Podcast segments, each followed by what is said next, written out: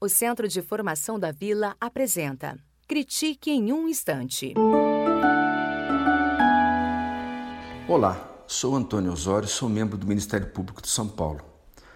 Há algum tempo trabalhamos na área de direitos sociais, especialmente com políticas públicas de educação. Vou comentar brevemente com vocês sobre o Programa Nacional de Escolas Cívico-Militares, um programa do governo federal que foi recentemente divulgado. Pois bem, o mundo está mudando numa velocidade impressionante, de forma que é impossível adivinhar ou tentar imaginar como será o futuro daqui a alguns anos, muito menos daqui a algumas décadas.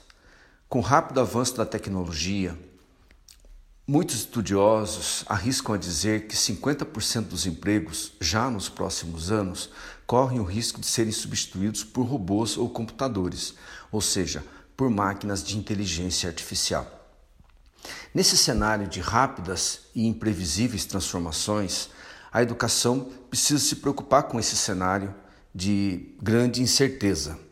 Para fazer frente aos desafios, a grande pergunta que pais e educadores devem fazer é: que educação deveremos trabalhar com as nossas crianças e jovens para que eles possam enfrentar melhor esse cenário tão incerto e de tantas transformações? Seja como empregado, como empreendedor ou mesmo como empregador, o futuro cidadão precisará, no mínimo, ter uma grande capacidade adaptativa, de inovação, de criação. Vai precisar pensar fora da caixa. E esse é um dos principais desafios da educação. A escola do futuro deverá inovar cada vez mais os seus ambientes de aprendizagem, permitindo formas interativas de aprender que potencialize relações colaborativas e que despertem o espírito criativo.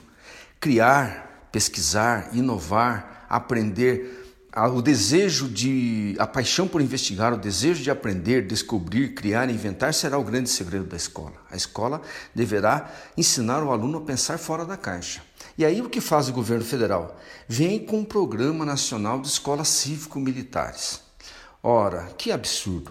Imagine que essas escolas militares elas trazem um modelo rígido, autoritário, repressivo de trabalhar a educação com esses jovens, com essas crianças e jovens.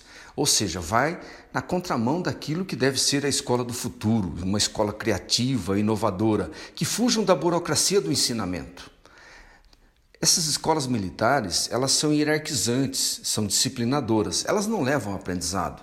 Elas não dialogam com a pluralidade, elas não, elas não fazem é, não cumpre uma demanda desse tempo, desse tempo que exige pensar fora da caixa. O argumento oficial do governo é de que o modelo é desenvolvido para promover a melhoria na educação, na qualidade da educação básica do país. Ora, nada contra escolas militares, porque elas sempre existiram num número pequeno para atender a elite de familiares de militares ou mesmo aqueles que querem seguir a carreira militar. Mas daí a ser uma política pública de governo é um grande absurdo.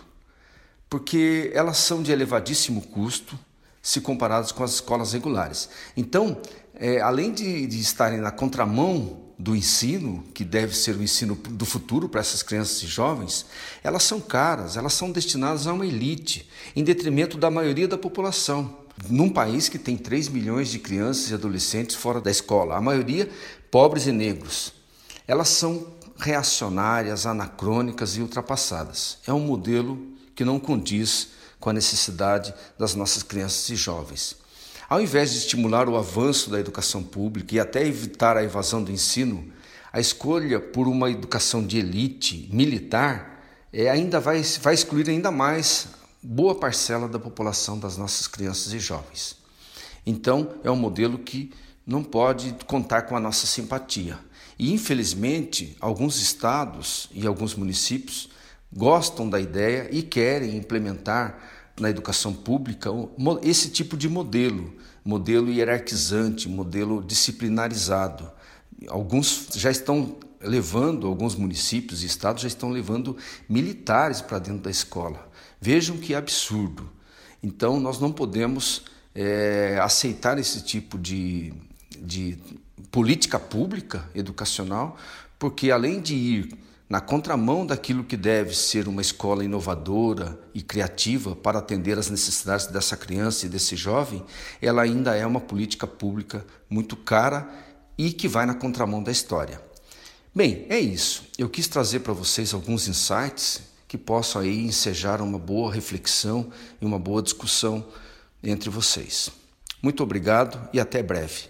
O Centro de Formação da Vila apresentou Critique em um Instante.